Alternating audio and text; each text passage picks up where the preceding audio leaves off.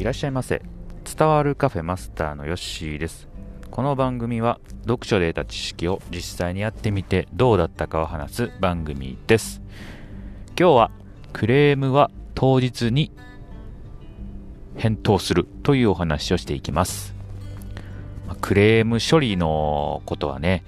えー、まあ、仕事していると必ずどっかで出てくることかなと思います。はい。まあ、私自身失敗してですね、えー、まあ、折り返し連絡するということが、えー、ありました。何回かね。えー、まあ、そんな時に、えー、心がける、心がけていることっていうのは、えー、こういうね、クレームの場合はですね、すぐ対応するというね、ことが大事かなと思います。まあ、実際自分が、まあ、ミスして、えー、相手の方にね、迷惑をかけたという時はですね、えー、まあ、電話でね、すぐ、え、確認、えすると。で、ま事実確認をしてですね、まこのミスをね、え今後、まないようにしていくということをね、えまやっていくんですけれども、ま、何が大事かっていうとですね、やっぱり、えー、このクレームを来た時に、え、すぐね、え、折り返し連絡するということが大事かなと。どんどんどんどんね、時間を空けるごとにですね、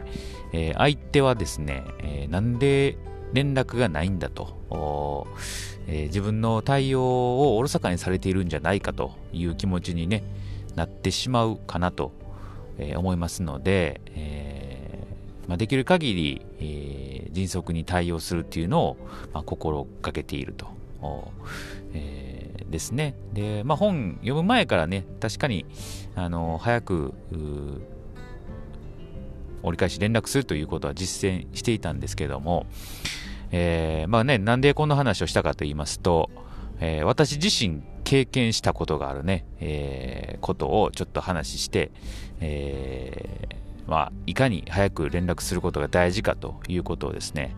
まあ、お伝えしようかなと思います。あの、以前ですね、えー、まあ、賃貸のね、えマンションを探していた時にですね、まあ、とある、まあ、賃貸物件を、まあ、仲介しているところに入りまして、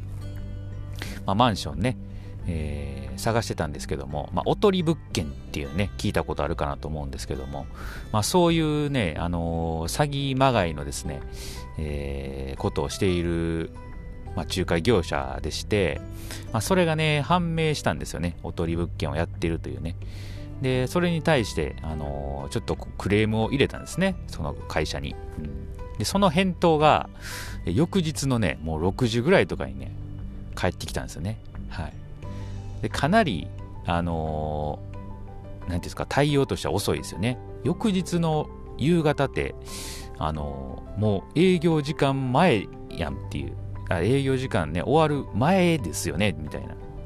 あで、まあ僕その時間に取れなかったんで、まあ、結局取れたのは2日後ぐらいですよね。はい。でそうすると2日間空くと、よりね、そのイライラが増してくるんで、うん、でまあ担当した人が悪いことではないんですけれども、まあ、会社のねやっぱやり方自体が問題あるかなと、えー、思いましてそのことをねお伝えしました。はい。でまあもうそことはね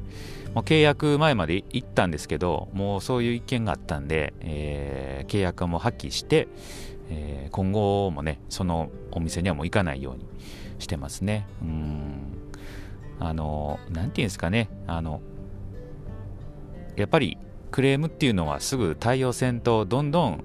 相手の怒りを増幅させるとえいうことですので、うん。まあ、なんでね、その翌日の夕方までね、ほっといたのかなっていう気持ちがありますし、えー、まあね、ちょっとそのクレーム処理に慣れてなかったのかなというふうに思うんですけれども、やっぱりね、えーそういうのを経験するとあ自分がねやった時はあ早く折り返し連絡しないとどんどん、えー、相手をね怒らせるんだなということを実感しましたんで、まあ、自分の時はねもうなるべく、えー、受けた連絡があった時にすぐにねもう時間を空けずに返すと返答するというところを心がけております。はい。え